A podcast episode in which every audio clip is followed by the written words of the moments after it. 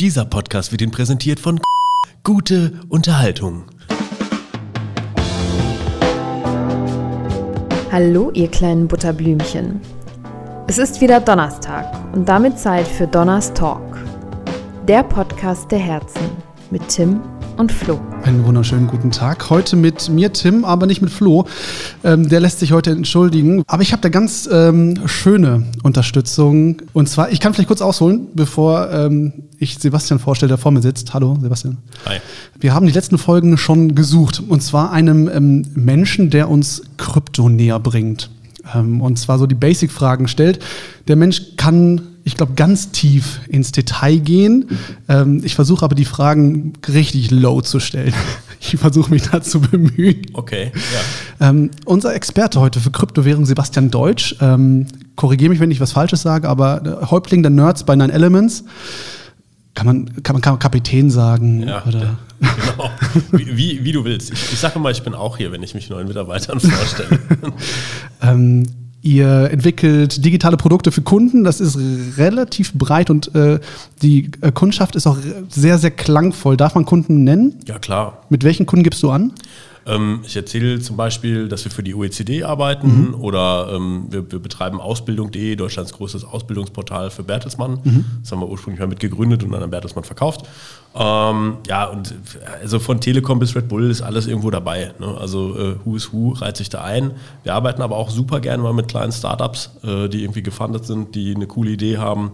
Äh, das ist auch ein bisschen Steckenpferd von uns. Das heißt, Kontaktdaten kannst du jetzt droppen. Wo schreibe ich hin, wenn wenn mich das schon triggert, jetzt die Namen? Contact at nineelements.com. Einfach eine E-Mail und dann äh, sag, was du vorhast und dann gucken wir, das, gucken wir dass wir zusammenkommen. Ähm, du bist ähm, boah, digital seit der ersten Stunde vermutlich, oder? Ich glaube, ja. glaub, du hast mal gesagt, du hast als Schüler schon das Netzwerk in deiner Schule ähm, verwaltet. Äh, nee, in einem Jugendfreizeithaus, Ach, einem, äh, als ich Zivi gemacht habe. Ja. Äh, ich glaube, als ich Schüler war, da gab es noch keine Netzwerke. Ja. Ähm, aber mein Papa ist Informatiklehrer, der hat mir das halt so ein bisschen mit in die Wiege gelegt. Wir hatten immer Computer zu Hause rumstehen. Ich habe sehr, sehr früh angefangen zu programmieren und auch sehr früh angefangen, damit Geld zu verdienen. Mhm. Und äh, ja, dann habe ich die ganze Entwicklung, also von so einem Datenakustikkoppler bis sonst was, habe ich alles mitgemacht. Klar, bei mir äh, fällt direkt der Groschen, wenn du Datenakustikkoppler sagst, dann bin ich voll im Thema drin natürlich. Ähm, du bist bei Krypto ganz vorne mit dabei schon. Wie lange? Wann fing das an mit Kryptowährung? Ja, also sagen wir mal, Bitcoin, das haben wir so ein bisschen verschlafen. Mhm. Ne, verschlafen ist so ein bisschen relativ, weil äh, also wir irgendwann mal, also der, da war der, der Bitcoin, glaube ich, stand bei, bei 30 Euro oder so. Mhm. Das war für die, die richtig früh dabei sind, war das schon eine unfassbare Wertsteigerung. Und für mich war das so, da, das ist mein erstes Experiment gewesen, dass ich gesagt habe, ich war eine Woche äh, in San Francisco und ich habe mir dann äh, für so 1000 Euro äh, Bitcoins gekauft zu dem Zeitpunkt, äh, um in San Francisco davon, eine Woche zu überleben. Ich habe gesagt, also wenn ich irgendwo mit Bitcoins was bezahlen kann, dann da. Und ich In Nähe des Silicon Valleys ja, quasi. Silicon Valley, ja, genau. Ich versuche jetzt mal einfach mir äh, irgendwie das Hotel, Essen gehen und so alles zu bezahlen. Und das war relativ lustig, weil das Experiment eigentlich an Tag 1 zu Ende war. Weil wir hatten irgendwie, wir sind angekommen, wir hatten alle Hunger, wir sind irgendwie durch die, durch die Stadt getingelt und meinten so, ja komm, lass essen gehen. Und ich habe dann irgendwie gesagt so, ähm, ja, äh, ich, nicht da, sondern wir müssen hier, da gibt es einen Laden, der, da kann ich mit Bitcoins bezahlen. Und ich versuche eine Steht Woche das vorne dran an, am Laden? Ja, da ist so ein Aufkleber dann dran und es gab so eine Map, wo irgendwie die ganzen Restaurants gelistet ja. waren. Und äh, dann sind wir, mussten wir unfassbar weit laufen und alle waren schon mega angepisst und meinten so, boah, ich habe so Hunger, also, wo ist denn der Laden endlich? Hoffentlich ist der auch gut. Und dann waren wir da, haben gegessen und ich meinte dann so, ja, ich würde gerne mit Bitcoin bezahlen. Und da war das Netzwerk schon so ausgelastet zu dem Zeitpunkt, dass so eine Transaktion irgendwie so lange gedauert hat, dass der Typ so meinte so, oh nee, das dauert mir jetzt alles zu lang, hast du nicht Cash? Und ich so, ja, okay, dann gehe ich jetzt Cash ah. holen. Und irgendwie, und irgendwie habe ich es dann einfach nicht gemacht. Ja, und habe die äh, in, witzigerweise, glücklicherweise irgendwie behalten. Ja, äh, und ähm, Gut für dich? Gut für mich, genau. aber irgendwie aus so einer Perspektive, ob sich Bitcoin zum Bezahlen und als Währung eignet, ist es eigentlich so voll das Anti-Beispiel. Ne? Ja, ja, stimmt. So. Kommen wir vielleicht gleich zu. Ähm, vielleicht so echt mal so als, äh, als Einstieg, weil ich, hab, ich weiß, dass ich diese Woche noch mit meinen Eltern geredet habe und gesagt habe, ich meine, wir sehen ja auch gerade, was bei Kryptowährungen passiert. Und ich habe gesagt, Leute, legt doch auch mal in Kryptowährung an. Und meine Mutter dann völlig zu Recht auch gefragt, ja, gut, wenn du mir Kryptowährung erklärst, ähm, Gut, und da steige ich dann halt auch relativ schnell aus. Das heißt, wenn ich meinen Eltern jetzt erklären müsste, was Kryptowährung ist, wie, wie, wie mache ich das am besten? Genau, du kannst einfach sagen, eine Kryptowährung ist wie eine Währung, ist wie das Geld. Mhm. wo es aber keine Bank gibt, äh, die das Geld verwaltet, sondern du bist die Bank. Ja? Äh, oder du bist bankless oder banklos, ne, kann man auch sagen. Und das Ganze funktioniert so, dass es halt ein verteiltes Netzwerk gibt, wo jeder, der halt irgendwie mitmacht, der ist halt quasi auch ein bisschen die Bank. Und wenn ich dir jetzt Geld schicken will, äh, dann muss ich es natürlich ursprünglich irgendwo herbekommen. Muss ich Bitcoin oder Ethereum oder was auch immer für eine Kryptowährung du benutzt. Die musst du erstmal haben und die kann ich dann aber an dich transferieren. Und das Netzwerk selber ist dafür verantwortlich, dass das alles sicher ist. Ne? Dass, ähm, dass nicht ich dir Geld gebe, aber dann gebe ich es irgendjemandem anders einfach heimlich nochmal, sondern dass es diese Transaktion wirklich nur einmal gibt und dass das Geld dann auch bei mir abgebucht, bei jemandem anders dazu gebucht wird, dass ich es nicht doppelt ausgeben kann, dass es quasi von, von einer spieltheoretischen, mathematischen Formel gesichert die aber sehr sicher ist, weil Bitcoin gibt es ja jetzt auch schon äh, sehr lange. Ne? Und äh, bisher ist es nicht gehackt worden.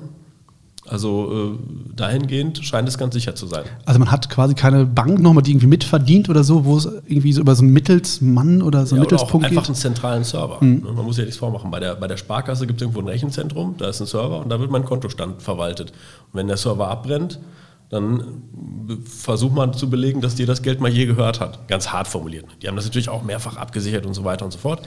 Aber es gibt bei, bei, bei quasi diesen Blockchain-Projekten gibt es die Blockchain. Darin werden alle Transaktionen verwaltet. Man muss sich das so vorstellen, ne, wenn man sich mal darüber Gedanken macht, wie Geld eigentlich verwaltet wird, dann könnte man ja sagen, ja gut, man speichert Kontostände ab. Das tut man auch, aber nur initial. Und dann speichert man eigentlich immer, wenn ich dir jetzt 10 Euro geben würde und du gibst mir 5 Euro zurück, dann sind das zwei Transaktionen. Man speichert einfach diese Liste von Transaktionen ab und mein neuer Kontostand ist dann quasi der allererste Kontostand. Wenn ich dann alle Transaktionen abspiele, ich habe 10 gegeben, ich habe 5 zurückgekommen, dann habe ich wieder 5, ne, du hast vielleicht auch 5. Das ist immer eine Summe quasi von diesen Transaktionen, die abgespult werden. Und eine Blockchain ist nichts anderes als eine unendlich lange Kette von diesen Transaktionen, die auch immer länger wird. Ne? Und das Blockchain-Netzwerk, das ist quasi ähm, das, wo alle diese Transaktionen reinspeichern und äh, die das verwalten. Aber die Blockchain ist erstmal jetzt nicht ähm, abhängig von irgendwem, sondern erstmal losgelöst ein, ein, neutraler äh, Kontrollmechanismus quasi auch. Ja, ähm, die ist einfach erstmal ein Stück Technik. Mhm. Jetzt hast du ja gefragt, wer diese Blockchain verwaltet. Mhm. Ne? Also wer macht das? Wenn ich jetzt mir irgendwie ein bisschen Bitcoin-Software, wenn ich mir Bitcoin-Wallet-Software runterlade auf mein Handy oder auf meinen Rechner, habe ich dann auch eine Blockchain? Ja, jein. Du hast einen Teil der Blockchain, immer den, den du gerade brauchst, um für dich deinen Kontostand zu berechnen. Den siehst du. Es gibt aber auch Leute, die quasi die komplette Blockchain haben. Das, äh, man nennt die Leute, die sowas machen, die nennt man Miner. Ne, es gibt quasi ganz viele Leute, die die Bank sind, die eine spezielle Software laufen lassen, die diese Transaktionen verwalten und auch speichern. Und diese Miner, die haben natürlich die, wirklich die Blockchain von ihrem Ursprung, man nennt das den sogenannten äh, Genesis, äh, vom Genesis-Block. Bis heute kennen die jede Transaktion, alles. Wann ist der Genesis-Block entstanden? Also wer kam überhaupt mit der Idee, dann zu sagen, alles klar, ich werde das ganze äh, System jetzt mal über, über einen ähm, Haufen werfen und wir machen jetzt einfach mal eine Blockchain, die sich selbst kontrolliert. Viel Spaß damit. Ja, äh, dazu muss man in der Vergangenheit so ein bisschen äh, zurückgehen. Es, es, gab mal ein Paper, das hieß irgendwie Bitcash. Das war schon, glaube ich, Ende der 90er oder vielleicht sogar noch vorher. Da, da bin ich jetzt gerade nicht so ganz mhm. bewandert, was so die, die Archäologie von sowas ist. Das ist dann nochmal aufgegriffen worden, äh, so 2007, 2008. Ich weiß, ich schwimme da auch ein bisschen. Also wie gesagt, Bitcoin am Anfang habe ich nicht ganz mitgemacht. Ähm, und da gab es halt Gruppen, die sich mit Kryptographie beschäftigt haben, mit Spieltheorie beschäftigt haben. Und da gab es einer, der hat halt so ein, so ein Paper geschrieben, der hieß Satoshi Nakamoto. Das war nicht eine Person, sondern das war nur ein Pseudonym. Also niemand weiß, wer dieser Satoshi tatsächlich auch ist. Und der hat halt ein, äh, ein wissenschaftliches Paper geschrieben und hat eine, eine, Technik erklärt, wie er sagte, so könnte man Geld verwalten, so könnte man Geld machen. Und äh, hat gesagt, so, ihr müsst dazu quasi eine Software laufen lassen, die Transaktionen validiert. Es gab, gibt diesen Genesis-Block, da sind einmal so Bitcoins an bestimmte Leute verteilt worden, damit mal initial einfach welche was haben. Das Euro-Starter-Pack, das man damals bekommen hat. Genau, das Euro-Starter-Pack, was man damals bekommen hat. So, und, und ab da soll das System bitte äh, alleine funktionieren. Und es wird halt dafür, dass du Miner bist und Transaktionen validierst und die Blockchain äh, laufen lässt und äh, operatest, Ähm, dafür kriegst du Rewards, dafür kriegst du Bitcoins. Und ähm, das System ist so gebaut, dass es in regelmäßigen Zeitabständen werden diese Rewards immer kleiner. Das nennt man ein sogenanntes Halvening. Äh, dann werden die Bitcoin-Rewards halbiert. Äh, das geht eigentlich meistens immer dann auch damit einher, dass der Bitcoin-Preis teurer wird, weil die Leute, die halt Bitcoins meinen, dann nicht mehr so viele haben zum Verkaufen, damit sich für sie dann immer noch rechnet, weil sie haben ja auch Energiekosten, die sie ausgeben müssen, äh, wird der Preis dann in der Regel teurer. Ähm, ja, und äh, so ging es halt voran alles, was wir machen, ist natürlich keine Anlageempfehlung, sondern äh, wir hacken jetzt einfach nur mal nach, wo das herkommt und was äh, Sebastians persönliche Meinung ist. Also bitte, ähm, ich glaube, juristisch müssen wir uns ja ganz klar absichern. Ja. Ähm, bitte nicht in Referenz zu Sebastian jetzt hier euer ähm, all euer Spartes äh, genau. und, noch dazu geliehen ist und das Haus auch noch. Von der Oma schön. Alles, alles auf Bitcoin. alles auf Rot. Aber Bitcoin ist jetzt ja quasi eine Kryptowährung nur. Das heißt, irgendwer hat sich mal Bitcoin ausgedacht und irgendwer hat sich dann auch mal zum Beispiel Ethereum ausgedacht oder so. Ja, genau. Das ist halt, nachdem man erstmal gesehen hatte, dass Bitcoin funktioniert. Ne, das war für viele ja so ein wie, und dann ist das verteilt und es gibt keinen zentralen Server und kann das nicht doch angegriffen werden. Und es hat viele Versuche gegeben, das anzugreifen. Aber keiner hat es geschafft und dann hat sich natürlich von da aus eine Weiterentwicklung verselbstständigt. Wobei die Bitcoiner selber da eher sehr konservativ sind. Also da passiert auf Protokollebene jetzt nicht so wahnsinnig viel. Ähm, da haben sich immer schon auch Leute gedacht, kann man nicht mit der Rechenpower, die man da zur Verfügung stellt, was anderes machen. Und da war eine sehr konsequente Weiterentwicklung von Bitcoin äh, von, von äh, Vitalik Buterin und äh, Gavin Woods.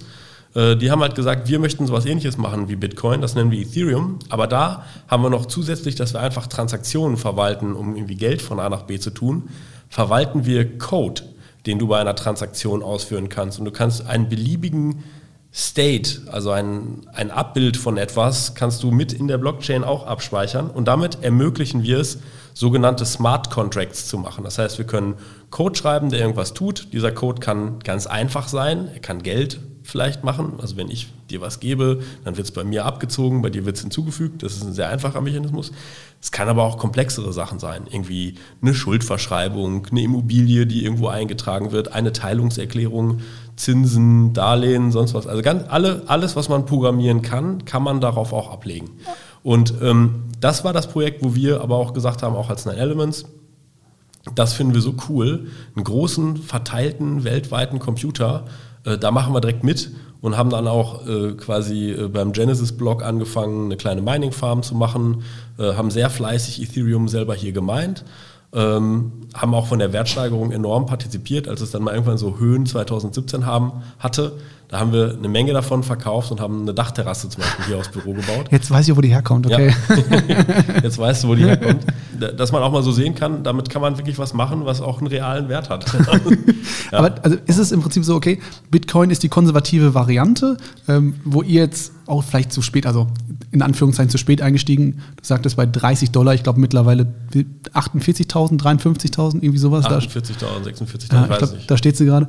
Ähm, also da ist noch ein bisschen was passiert danach. Aber ähm, Ethereum, Ethereum, so, Ethereum ja. ähm, ist im Prinzip nur die komplexere Variante, wo ich jetzt einfach verschiedene Banktransaktionen oder wie gesagt, abbilden kann, einfach was ich durch Bitcoin nicht kann. Ja, man kann damit mehr machen. Ja. Ne? Man kann halt irgendwie, während Bitcoin wie diese, diesen reinen Wertetransfer-Charakter hat, man spricht bei, ähm, also die Leute, die über Bitcoin reden, die sagen auch oft, es ist ein Store of Value, mhm. weil die Hauptfunktion von Bitcoin ist halt, dass ich ihn kaufe und halte und er wird dann meinetwegen mehr wert oder weniger wert und wenn ich ihn verkaufe, dann habe ich trotzdem irgendwie meinen Wert erhalten. Ja, das, wenn man jetzt auf Strafzinsen guckt und so, dann kann man das vom Euro ja nicht unbedingt sagen, dass es ein guter Store of Value ist, weil ab einer gewissen Summe oder ich glaube inzwischen sogar ab dem ersten Euro wird er auf dem Konto, spielt der gerade weg. Dauert zwar lange, aber er tut's. Ähm, bei Bitcoin ist es nicht so, das wird tendenziell eher wertvoller, weil es immer, also weil jetzt immer weniger neu geschaffen werden und immer mehr Leute es haben wollen. Das macht es natürlich wertvoller. Heißt, das ist gedeckelt, das ist begrenzt, wie viel es grundsätzlich von einer Kryptowährung gibt, oder ist es ein Bitcoin-Phänomen? Äh, genau, nee, das hat äh, der Satoshi Nakamoto extra so gebaut. Er hat das ja irgendwie 2008 äh, nach der Finanzkrise hat er das gelauncht. Davor hat er schon mal so ein bisschen darüber geredet, aber jetzt gelauncht auch so ein bisschen und hat gesagt, äh, ich mache eine Währung, die ist gecapped. Das heißt, es gibt diese 21 Millionen Stück und danach kommen keine neuen mehr dazu. Das heißt, sie ist nicht inflationär. Und das war ihm ganz wichtig, äh, dass es keine Zentralbank oder kein System geben kann, was einfach nochmal aus dem Nichts neue erschafft. Ja, das ist ja in unserer in derzeitigen wirtschaftlichen Situation ist das ja so, dass die Zentralbanken halt Euros drucken und Dollar drucken ohne Ende, um den ganzen Laden hier äh, in Schwung zu halten. Ne? Und das trifft den Sparer natürlich enorm, weil in dem Maße, wo Geld gedruckt wird, äh, das sorgt dann natürlich genau für die Inflation, die Preise steigen und dann wird der Sparer äh, still enteignet. Ist das jetzt aber, ist das jetzt Bitcoin ähm, spezifisch oder ist das grundsätzlich eine, eine Kryptosache, dass man sagt, alles klar, wir deckeln das Ganze, damit irgendwie nicht diese Inflation halt auftreten kann grundsätzlich? Nee, das ist Bitcoin spezifisch. Ethereum hat das zum Beispiel nicht. Bei Ethereum hat man gesagt, also da gibt es auch Miner und es gibt auch so ein mathematisches Rätsel, wobei das demnächst umgestellt wird auf etwas anderes. Ähm, und äh, man hat gesagt, immer wenn jemand quasi so dieses mathematische Rätsel löst, bekommt der Ethereum als Reward und es gibt kein, kein Cap, also mhm. keine, keine, keine maximale Begrenzung. Mhm. Limitierung mhm. nach oben hin. Deswegen die Bitcoin-Maximalisten, also die Leute, die Bitcoin total cool finden, auch immer so ein bisschen gesagt haben, so ja, Ethereum, das ist ja nichts Richtiges, da gibt's ja, kann es ja praktisch unendlich von geben. Der Gründer von Ethereum, der hat aber auch gesagt so, ja, aber ich finde so eine ganz leichte Inflation, so ein, zwei Prozent, das ist nichts Schlechtes. Das sorgt nämlich dafür, dass wenn irgendwelche Leute ein gewisses Monopol irgendwo kriegen und sehr, sehr viel von Ethereum anhäufen würden, und die machen nichts damit, dass es halt irgendwann wegschmilzt. Ja? Oder wenn jemand mal sein Wallet-Key verliert, ne, dann ähm, also den Schlüssel zu seinem äh, Tagebuch quasi, zu seinem Portemonnaie. Genau, seinen Schlüssel zu seinem Portemonnaie. Man muss wissen, dadurch, dass man jetzt selber die Bank sein kann, äh, da bergen sich natürlich auch viele Risiken. Ne? Absolut, klar. Äh, bei einer Bank, wenn ich da eine fehlerhafte Überweisung gemacht habe, mal eine Null zu viel irgendwo dran, ne? und dann fällt mir das einen Tag später auf, weil mein Konto jetzt wahnsinnig im Minus ist, dann kann ich da anrufen und sagen, das war ein Versehen, könnt ihr noch bitte rückgängig machen. Und dann ist es auch nicht ganz so einfach, aber am Ende des Tages ist es reversibel.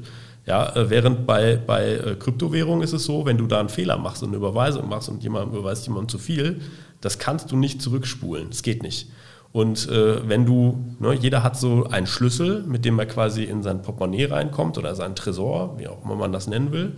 Und wenn du diesen Schlüssel verlierst, dann ist das weg. Ich kenne auch noch viele Leute, die Bitcoin sehr früh gemeint haben, aus Spaß, also zu so Zeiten, wo das so Centbeträge waren, so irgendwie 2000 Bitcoins gemeint haben und dann, äh, das war dann nur irgendwann vielleicht irgendwie ein 20er Wert und haben sich gedacht, so, oh, jetzt 20 Euro, dafür den Schlüssel irgendwie von A nach B transferieren, ja. haben den irgendwie verloren, der ist jetzt noch auf irgendeiner Festplatte, die schon kaputt ist eigentlich, ja, ja. und äh, die jetzt äh, wirklich forensisch diese Festplatte versuchen zu rekonstruieren um an diesen Schlüssel wieder dran zu kommen. Weil ja. sie merken, sie sind eigentlich Millionäre gerade. Eigentlich sind sie Millionäre. Ja. Okay, aber die, das hört man jetzt sogar ja öfter. Das ist ja sogar was, glaube ich, zum Mainstream durchsickert, dass man liest, irgendwer hat sein, äh, sein Passwort verloren, seine Festplatte verloren, sein Wallet verloren und steht jetzt da, hat jetzt eigentlich unfassbar viel Kryptowährung, aber kommt nicht dran. Das mhm. ist halt die, naja, die, die Kehrseite quasi der Sicherheit an der genau. Stelle spannend an dem Punkt auf jeden Fall, dass diese Herangehensweise bei Kryptowährungen ja einfach mal so eine, äh, so eine komplett andere ist. Du hast aber auch gerade über das Mining äh, gesprochen. Ähm, du sagst, ihr habt am Anfang eh selbst viel gemeint. Wie sieht das de facto aus? Also im Prinzip ist es wahrscheinlich eine große Rechenleistung, die dafür erstmal benötigt wird, ähm, die dann, äh, wenn ich das jetzt so rauslese, ähm, die dann diese Rätsel lösen und damit halt belohnt werden mit Kryptowährung. Ja, genau. Also das, das, der spieltheoretische Ansatz von der Blockchain basiert ja darauf, dass du ja irgendwie verhindern musst, dass wenn jemand Transaktionen macht und sie sind nicht gültig, weil jemand zum Beispiel etwas doppelt ausgibt oder irgendwie sich Werte zuschreibt, die er gar nicht hat, dann muss das ja irgendwo erkannt werden. Und die Idee ist, dass man halt ein mathematisches Rätsel gebaut hat, was so kompliziert ist, dass es nicht so, nicht, es ist schon aufwendig, das zu lösen. Und die Rewards, die man dann bekommt, wenn man dieses mathematische Rätsel ge gelöst hat. Die sind so incentiviert, die sind so gestrickt, dass man eigentlich ein Interesse hat, sich die abzuholen und einzuheimsen, ähm, weil wenn man da was dann falsch macht, dann kriegt man sie auch nicht und noch viel schlimmer, irgendwie das kommt gar nicht durch, was man irgendwie macht. So, und es ist so gebaut, dass halt alle Leute, die halt einen Computer laufen lassen mit einer Stück Software drauf, mit einer sogenannten Mining-Software, versuchen jetzt gleichzeitig dieses Rätsel zu lösen. Und wenn einer das Rätsel gelöst hat, dann darf der quasi diesen, diesen Block validieren. Da sind dann so 1000 oder 10.000 Transaktionen drin. Es gibt eine tolle Seite im Internet, die heißt txstreet.com. Ähm, da sieht man diese Transaktionen mal so visualisiert. alle Sachen, die reinkommen aus dem Netzwerk, die landen auf dem Bahnsteig Und man hat einen Zug mit so Waggons. Jeder Waggon ist dann ein so ein Block, den so ein Miner validieren kann. Und die Transaktionen steigen dann in diesen Block ein. Und wenn, der, wenn jetzt ein mathematisches Rätsel gelöst wird, dann pfeift ein Schaffen auf einer Trillerpfeife und dann darf ein Waggon wegfahren. Und dann geht es mit dem nächsten weiter. So muss man sich das in etwa vorstellen. Und ähm, das ist halt genau so gebaut, dass du eigentlich, wenn du in diesem System Unfug machen willst und bescheißen möchtest, wenn ich mal so hart sage, dann musst du eigentlich 51 Prozent des kompletten Netzwerks besitzen. Also du müsstest ganz viele Miner nebeneinander hinstellen, die mathematische Rätsel lösen. Und von der Rechenpower her, ne, man muss wissen, also Bitcoin gerade verbraucht ungefähr so viel Strom wie ganz Österreich. Ja, wenn ich jetzt 51 Also alle Miner, die an Bitcoin gerade dran sitzen, quasi. Alle Miner, okay. die an Bitcoin dran sitzen, mhm. verbrauchen so viel Strom wie Österreich auch sonst verbraucht. Mhm. Das heißt, wenn ich 51 Prozent des Netzwerks beherrschen möchte, müsste ich Strom aufwenden von mehr als halb Österreich. Das das fällt auf im Zweifel. Das fällt ja. auf, genau, das fällt auf. Ne? So, und ähm, deswegen ist das Ganze jetzt erstmal sicher. Ja. Ne? Gut. Also ich finde, das, das Beispiel finde ich, finde ich gut. Also ähm, kann man das irgendwie gegenrechnen, dass man sagt, für ähm, also ab wann lohnt es sich zu meinen? Das ist vielleicht so die, die, die Anschlussfrage da, dass man sagt, alles klar, mich zu Hause hinzusetzen und mein ähm, MacBook von 2015 da äh, mit einer Mining-Software anzuschmeißen, mhm. das bringt mir jetzt wahrscheinlich erstmal nicht so viel, oder?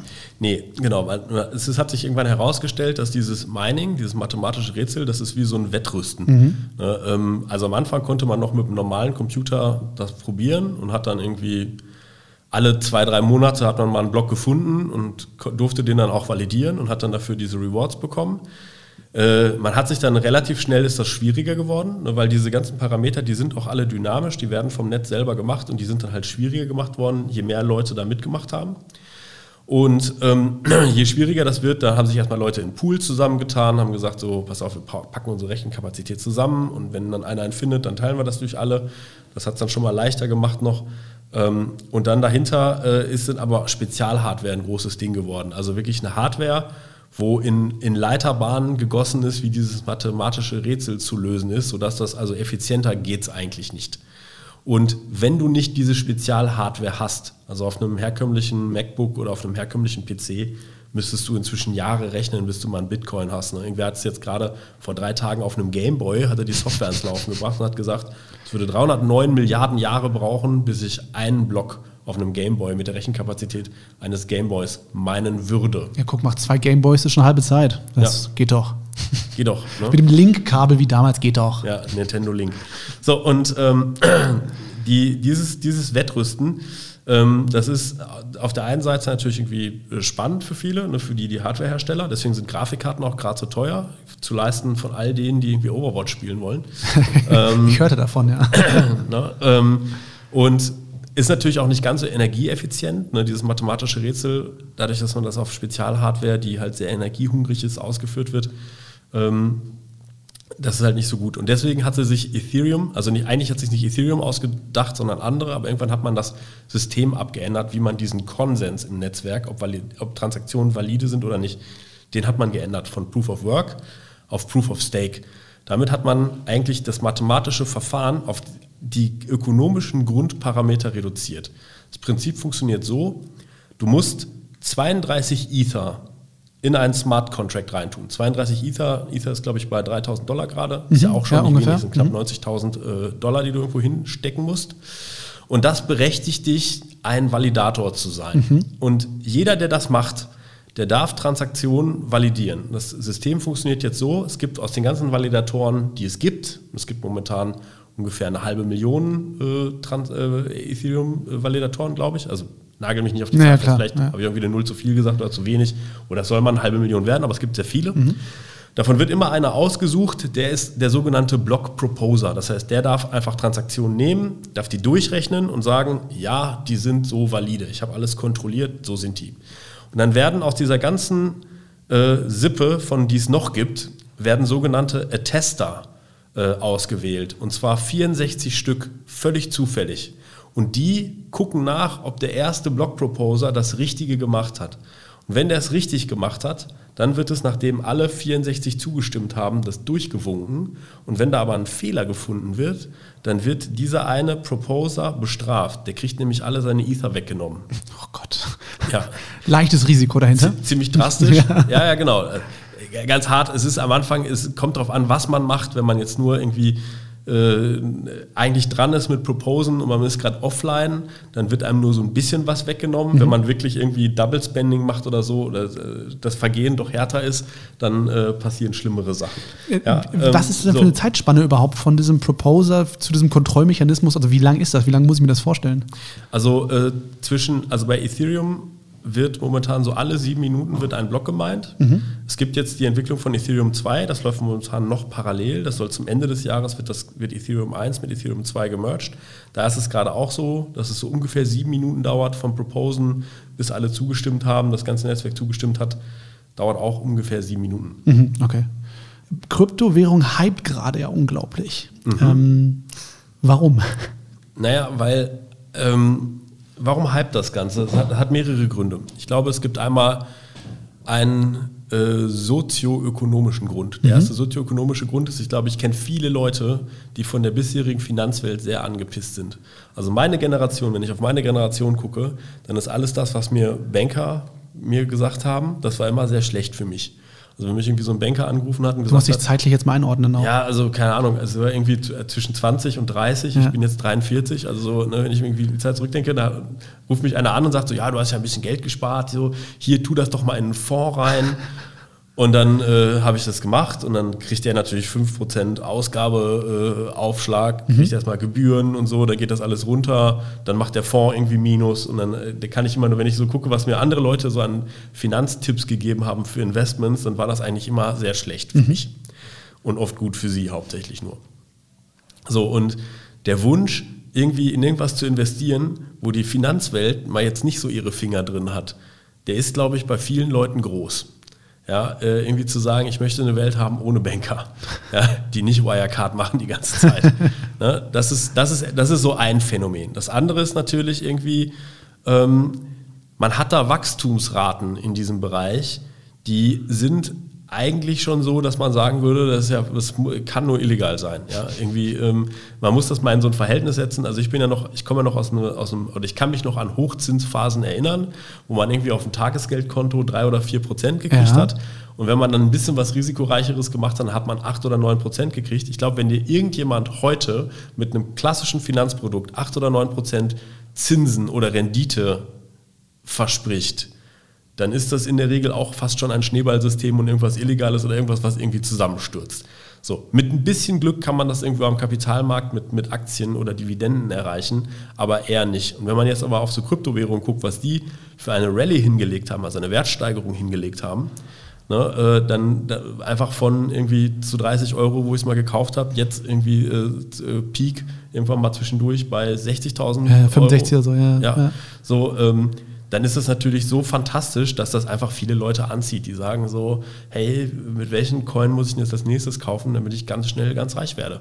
Ne? ähm, ne? Es ist natürlich verführerisch, aber man muss sich nichts vormachen, es ist auch halt Casino. Ne? Ob man da jetzt, ob das, das Ding, was man jetzt kauft, das nächste Bitcoin ist, ob der Bitcoin das nochmal weitermacht. Das ist so das zweite, die zweite Säule. Und die dritte Säule ist, ganz banal, es ist zu viel Geld im Markt. Ne? Die Notenbanken drucken unendlich viel Geld. So, man muss sich das so vorstellen. In der Schule lernt man, dass Geld ein Kreislauf ist.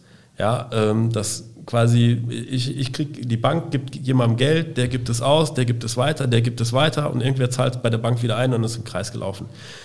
Ich glaube eher, dass unser Geldsystem sowas ist wie, ähm, mein Sohn hat das, mein dreijähriger Sohn hat das im Sandkasten. Das ist so ein Gebilde mit so ganz vielen kleinen Auffangsachen und dazwischen sind Rädchen und wenn man oben Wasser reinkippt, dann läuft das so runter und dann kann das über verschiedene Schalen laufen, durch Rädchen durch und irgendwo kommt es unten an. Aber manchmal sammelt sich auch ganz viel Wasser in einem Becken. Ja, und es kommt dann nie wieder raus, weil das Spielzeug einfach nicht besonders gut konstruiert worden ist. ja, und damit jetzt Wasser im System weiter bleibt, muss die, eigentlich die Zentralbank immer neues Wasser oben produzieren und da reinlaufen lassen, was durchs System durchläuft. Und es gibt immer Becken, es gibt Wasserbecken, die immer voller und immer voller werden. Das ist eigentlich unser Problem.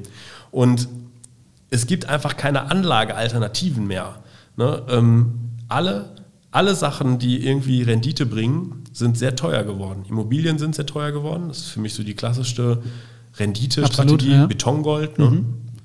Ähm, Aktien sind unfassbar teuer geworden. Da haben sich die, die Werte auch von jeglichen Fundamentaldaten entkoppelt. Also wenn du dir jetzt heutzutage irgendeine Aktie kaufst, Unternehmen machen teilweise keine Gewinne, sind aber irgendwie mit dem Hundertfachen vom Umsatz irgendwie bepreist. So. Wirecard bestes Beispiel da halt auch. Wirecard ja, bestes ja. Beispiel so und ähm, also äh, was da Werte sind, kann keiner mehr nachvollziehen. So und was machst du denn jetzt, wenn du jetzt vielleicht in der lukrativen Situation bist, dass du eins dieser Becken bist, in dem sich das ganze Geld ja. sammelt. Die Leute müssen es investieren und aus lauter Verzweiflung ne, investieren sie es dann auch vielleicht in Kryptowährungen. Ne? Vielleicht auch mit, einer gewiss, mit einem gewissen Kalkül. Ne? Also wenn ich jetzt mir bestimmte Dinge im Internet anhöre, dann gibt es viele Finanzexperten, die schon lange, so Crash-Propheten, die immer sagen, das ist alles am Ende, das muss irgendwann zusammenfallen. So, und angenommen, es fällt irgendwann mal zusammen. Angenommen, wir kommen in eine Hyperinflation. Angenommen, ähm, der Euro ist irgendwann nichts mehr wert. So, bin ich dann nicht vielleicht gut dran, wenn ich dann Bitcoin und Ethereum auf meinem Wallet habe? Weil dann habe ich etwas, was keine Bank kontrollieren kann. Es kann nicht inflationär erweitert werden, außer vielleicht das Protokoll selber, wie bei Ethereum, so ganz gemächlich, 1, 2 Prozent.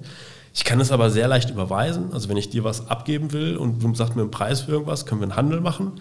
Ja, äh, ist doch super. Ja, das heißt, ich glaube, dass genau in so einer Notsituation äh, würde ich Kryptowährungen aber tausendmal Gold vorziehen. Weil Gold ist auch so, ne? wenn ich auch, wenn, wenn du mit den ganzen Crash-Propheten sprichst, ist so, was machst du denn dagegen? Wenn du so an den Crash glaubst, was machst du dann? Ich kaufe mir Gold. Ja, Gold in Papierform als Zertifikat. Ja, also wenn die Banken zusammenbrechen, dann wird auch dieses Blatt Papier nichts mehr wert sein. Aber ist nicht der Vergleich zur Kryptowährung einfach echt ein Barren Gold, der erstmal losgelöst ist von irgendeiner Institution? Ich habe ihn in der Hand und es ist nachverfolgbar und na im klar, Prinzip. Na klar, und wenn Europa brennt und du mit diesem Barren Gold dann in ein anderes Land gehst ne, und dann hast du sehr viel Hunger, dann wirst du diesen Barren Gold vermutlich gegen ein Brot tauschen, wenn du sehr viel Hunger hast. Aber bei Kryptowährung könntest du sagen, ja, ich gebe dir jetzt nicht meinen ganzen Bitcoin, sondern ich gebe dir nur einen Teil, der vielleicht fair ist. Ne, das ist halt so, äh, ne, das muss man immer wirklich, wenn man wirklich für den Not, Not, Notfall. Ich persönlich glaube nicht, dass der eintreten wird. Also so schlimm wird unsere Welt nicht abbrennen.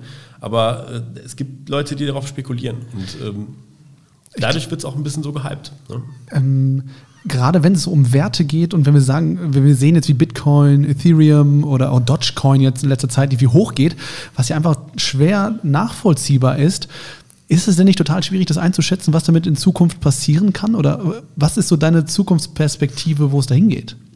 Ja, also Oder gerade was Werte angeht. Genau, was Werte angeht. Also ich glaube halt, dass, also Bitcoin, da behaupte ich einfach mal, da sind jetzt so viel drin, da ist so viel öffentliches Interesse, so viele Leute haben Bitcoin, so viele Firmen haben sich Bitcoin wie Tesla und PayPal inzwischen aufs Balance Sheet geholt, dass dass das jetzt nochmal irgendwie zusammenbricht, da glaube ich nicht mehr dran. Natürlich wird sich das mal 30, 40 Prozent irgendwie durch die Gegend bewegen. Ne, gerade wenn jetzt zum Beispiel eine Regulierung kommt oder irgendwer sagt, wir verbieten das komplett. Ne, irgendwie Indien hat es ja zum Beispiel komplett den Besitz auch verboten. Äh, da hat es mal so einen Krach, Crash gegeben, wo es mal so 30 Prozent runtergecrashed ist, weil einfach Leute dann da das verkauft haben. Mhm. Weil die gesagt haben, ja gut, bevor ich ins Gefängnis gehe, verkaufe ich es besser. Ja, ne? Und wenn sich da weitere Regierungen anschließen, einfach sagen, nee, das ist illegal, weil wir wollen weiterhin bitte in der Lage sein, Geld zu drucken, so wie früher auch, ähm, dann, wird das, dann wird das schwierig werden. Aber natürlich, je mehr Leute Kryptowährungen haben, die auch in der Politik sitzen, desto geringer ist vielleicht das Allgemeininteresse, dass es verboten wird. Das wäre jetzt so meine Spekulation auch dazu. Ich persönlich glaube aber auch nicht an solche Sachen wie Dogecoin oder sonst irgendwas. Also Dogecoin finde ich eine der größten Blasen, die es gibt, weil ja, das Protokoll ist als Scherz entwickelt worden. Es hat keinen inhärenten Wert. Es ist auch so, also bei Bitcoin passiert ja relativ wenig, was Entwicklung angeht. Stimmt auch nicht so ganz. Da kommt jetzt auch bald ein neues Update raus, das heißt Taproot, dass man damit auch so ein bisschen was machen kann wie Ethereum, aber nicht so mächtig. Also, aber mein, also ich glaube an, an, an Dinge wie Ethereum, weil es einfach eine sehr hohe äh, Utility-Funktion hat. Also ich kann damit Smart Contracts bauen, ich kann mit denen richtige Sachen machen, ich kann damit Landing abbilden, ich kann damit äh, NFTs, das ist dieser Kunstmarkt, mhm. ich kann damit mhm. äh, Rechte verkaufen und Rechte äh, Eigentümerschaft klären und so und kann Dividenden auszahlen und viele Dinge automatisieren, die vorher von, von Legacy oder proprietären Systemen gemacht werden müssen. Und deswegen kann ich allen nur empfehlen, Ethereum, da ist auch noch weiter Luft nach oben wir haben Ethereum halt gemeint, irgendwie bei 70 Cent oder so. Ne? Deswegen, wenn es jetzt 3000 Dollar kostet, dann ist das für uns so, von, von der Psychologie her, ist es einfach so, dass man sich so denkt, okay, das ist jetzt so gut gelaufen. Viel richtig. Da kann man jetzt nicht mehr, da kann man, da darfst du jetzt nicht mehr was nachkaufen, das geht nicht. Ja. So, aber aus der Perspektive, der Finanzmarkt ist mehrere Trillionen, viele Trillionen groß. Wenn ich alle Kryptowährungen, wenn ich die Marktkapitalisierung aller Kryptowährungen nehme, dann komme ich vielleicht auf zwei Trillionen. Alles Bargeld, was auf der Welt sich bewegt, und damit meine ich nur Bargeld, keine Immobilienwerte, keine Aktienwerte, sind 37 Trillionen. Das heißt, Krypto ist vielleicht erstmal gerade 5% vom, vom Cash, mhm. vom Cashflow, mhm. den ich habe. Na, wenn ich jetzt irgendwann mal so das, was die Regierungen eigentlich von uns wollen, die wollen ja Bargeld loswerden, ja. wenn ich einfach sage, ich will Bargeld durch Krypto ersetzen, dann ist da noch ein Wachstum drin von weiteren 95 Prozent, die man noch aufholen müsste, nur um das zu tun. Ja, so, äh, das kann noch größer werden. Ne? Der ganze Lending-Markt, der ist ja riesig. Ähm, da ist noch Wachstum drin. Ähm, wie viel, wie hoch, kann ich nicht sagen. Momentan befinden wir uns in der Blase. Ähm, warum? Es hat bei Ethereum so einen Trend gegeben, der nennt sich halt Decentralized Finance. Das sind viele kleine Projekte, die halt auf Ethereum aufbauen, nochmal neue Dinge tun, um halt Leihgeschäfte, Kreditgeschäfte, sonst was, Versicherungen abzubilden. Und die sprießen gerade aus dem Boden wie Pilze. Also jeder macht da gerade eins, fühlt sich so an wie Internet um 2000 Ja, ja. Ne, äh, also jeden Tag gibt es ein neues Protokoll und alle machen ganz toll. Und so jedes von denen ist irgendwie bei Start, ohne eine Zeile Code irgendwie gemacht zu haben, direkt schon irgendwie, also kein einziges Projekt geht an den Start unter irgendwie eine 100 Millionen ja, klar, Bewertung. Klar, ne? So, so werden die alle überleben? Natürlich nicht. Und wenn die zusammenklappen, wenn diese Blase sich zusammenfaltet, dann werden wir auch nochmal einen Einbruch erleben, der, der krass sein wird. Ne? Wenn, jetzt, wenn du jetzt sagst, pass auf, ich habe 10.000 Euro, wie soll ich die anlegen? Und ich sage jetzt hier, Ethereum, habe ich ganz leidenschaftlich darüber geredet, das mache ich jetzt. Und morgen kracht das irgendwie zusammen, weil es eine Regulierung gibt. Ne? Ähm, die, die Lagarde äh, und die Yellen, also die Wirtschaftsministerien äh, der EU und von US, die sind ja totale Kryptowährungshasser. ne? Und also die, die, der, der, Trump hat letztes Jahr mit dem Mnuchin, das war der damalige Finanzminister, die hat auch schon gesagt, so go after Bitcoin und hat äh, schon Regulierungen auf den Weg gebracht, die dann im Senat gescheitert sind. Aber es war knapp. Ne? Ähm, wenn sowas auf den Markt kommt, dann, wirst du, dann wird es crashen. So, und ähm, was machst du dann? Und ich glaube halt, dass wenn man was investieren will, dann sollte man das halt nicht mit all seinem Geld tun, sondern nur mit dem Geld, was, wo man auch wirklich sagt, so, und wenn es auf Null geht, dann ist es mir auch egal. Ja. Und davon vielleicht auch erstmal nur ein Teil. Ich meine, es ist jetzt gerade, es hat fantastische Werte hingelegt. Also Ethereum ist irgendwie in den letzten Monaten alleine, glaube ich, irgendwie von 2000 Dollar auf 3000 Dollar gestiegen. Ja, genau. Das ist eine unfassbare Wertsteigerung innerhalb von so kurzer Zeit. Die kann es raufgehen, die kann es aber auch schnell wieder runtergehen. Investiere jetzt vielleicht einen Teil und wenn es dann irgendwie morgen ganz krass runterfällt, dann legst du halt nochmal nach ganz langfristig glaube ich an die Technologie. Ne, ich glaube halt, dass es gibt jetzt halt diesen Ethereum 2, diese Umstellung auf Proof of Stake. Es ändert sich ein bisschen was vom Protokoll, dass es von inflationär auf deflationär umgestellt wird. Dazu müssten wir aber einen ganz eigenen Podcast nochmal machen, um das technisch zu erklären. Ähm, so, äh, es wird nochmal weiter an, den, an der Art und Weise, wie das Netzwerk skaliert. Also momentan kann Ethereum äh, irgendwie so ein paar hundert Transaktionen pro Sekunde verwalten und mit diesen Umstellungen kann es aber ein paar tausend, also da kommen wir dann in so eine Region, was so ein Visa-Card oder so ein Mastercard auch schafft. Und dann muss man sich wirklich tatsächlich die Frage stellen, haben so ein Visa-Card und ein Mastercard noch eine Berechtigung? Ne? Und die wissen das auch schon, dass sie das eigentlich nicht mehr haben. Mastercard hat announced, dass man demnächst Settlement auch schon mit Kryptowährungen machen kann. PayPal hat es mit drauf. Visa hat gesagt, die machen große Entwicklungen dazu. Das wäre so eigentlich auch eine Frage, ne? wenn man jetzt ähm, so spekulativ sagen könnte, wann ist ähm, Kryptowährung, also ich kann, wenn ich jetzt gucke bei ähm, Lieferando oder so, kann ich glaube ich mit Krypto zahlen, glaube ich sogar schon meine Essensbestellung. Aber wann kommt das wirklich so im Mainstream an, dass es wirklich so auf dem Level wie PayPal, Visa ja, das, oder so überhaupt? Das ist aber eine total interessante Sache, weil das ist nur eine Frage, wo du wohnst. Wahrscheinlich, also, ja. Eines der ersten dezentralen Projekte, die, die sehr cool waren, waren MakerDAO. Das funktioniert so, da kann ich einen Ether reinlegen mhm. und vom tagsaktuellen Wert kann ich mir dann zwei Drittel in einer neuen Währung rausziehen, die die heißt DAI. Und die, der DAI ist ein Stablecoin, der an den Dollar geknüpft ist. Das heißt, ein DAI ist immer ein Dollar wert. Mhm. Und wenn jetzt der Etherkurs fällt und der fällt genau um ein Drittel, dann bewege ich mich plötzlich in so einem Bereich, wo ich quasi das DAI, was ich rausgenommen habe, wo es unterkollateralisiert ist. Und dann wird mein Ether automatisch verkauft und ich darf meine DAI behalten. Mhm. So, das ist also erstmal nicht. Eine Sicherung quasi. Ja, das ist wie eine Sicherung, mhm. da ist eigentlich nichts passiert. So, ähm, aber die Leute machen mit dem DAI etwas, weil es ist ein DAI ist ein Dollar und MakerDAO hat im Hintergrund so eine Reserve. Wenn jemand versucht, den an den Preis zu schrauben, dann kaufen oder verkaufen. Die machen Arbitragegeschäfte, um den stabil zu halten. So und das klappt. Das hat auch mehrere Crashes bereits überlebt und ähm, das Projekt gibt es seit 2017. 2018 äh, habe ich angefangen, mich damit zu beschäftigen, bin auch in die Chats rein. Das kann ich auch immer nur allen empfehlen, wenn ihr mich mit, Krypto tiefergehend beschäftigen wollt. Äh, ich mache mit dem Olli Thülmann einen Podcast. Der heißt die Krypto Nerd Show. Der gibt es auf Spotify, bestimmt auch verlinkt irgendwo bei euch. Werden wir verlinken, ja. Da, äh, da erzählen wir ganz viel über diese Projekte und da kommt man auch immer in die Communities rein. Das sind dann Discord-Gruppen oder Telegram-Gruppen, wo man mit Leuten spricht. Und da war es für mich so super augenöffnend, dass ich mal mit jemandem aus Venezuela gesprochen habe, der gesagt hat, so, Alter, ich kriege meinen Lohn schon lange nicht mehr in, in unserer Haus ja, landeseigenen Währung, sondern ich bekomme meinen Lohn in Ethereum.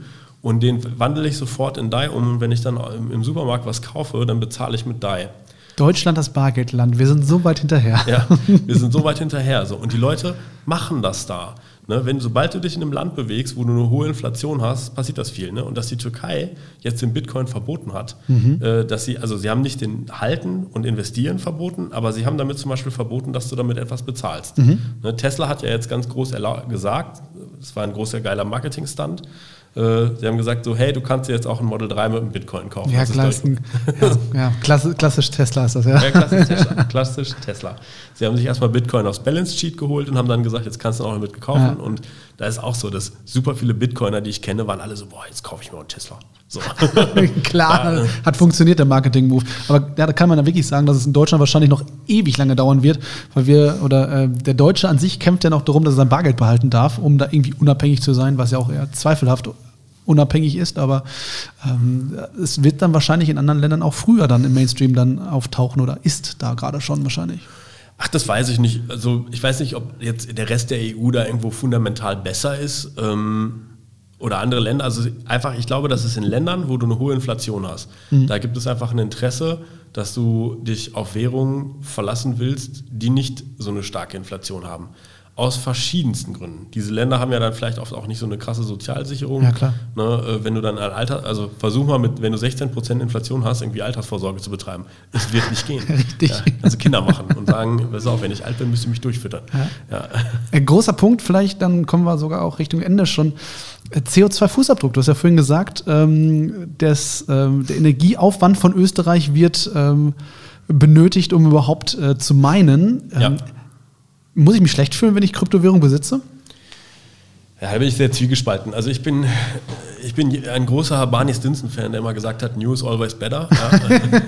oh gut, ob Barney mal recht hatte, ist jetzt zweifelhaft. Aber ja, genau. Das, das, ist halt meine, das ist halt meine Auffassung. Ja. Ne? Natürlich ist das nicht so cool, aber man muss sich auch nichts vormachen, äh, wenn die Sparkasse oder die Deutsche Bank Rechenzentren betreibt dann sind die auch nicht CO2-neutral. Ja, ja, und Bargeld ist auch nicht CO2-neutral. Das wird in Transportern durch die Gegend gefahren, wird abgeholt, wird gezählt, da müssen Maschinen für gebaut werden und so. Also äh, irgendwie zu sagen, Bitcoin ist ganz böse, aber unser normales Geld ist nicht böse, ist halt ist Äpfel mit Birnen vergleichen. So. Ist Bitcoin jetzt alleine gut? Nein, auf gar keinen Fall. Ne? Also ich finde, dass äh, es gibt jetzt dieses Proof-of-Stake-Verfahren, das ist auch nicht von Ethereum, hatte ich ja vorhin schon erwähnt, mhm. entwickelt worden, sondern ich glaube EOS oder so waren die ersten, die es gemacht haben oder Tesos. Die haben es erfunden, haben es geresearched, haben gezeigt, dass es geht. Ethereum hat das jetzt adaptiert. Warum macht Bitcoin das nicht auch?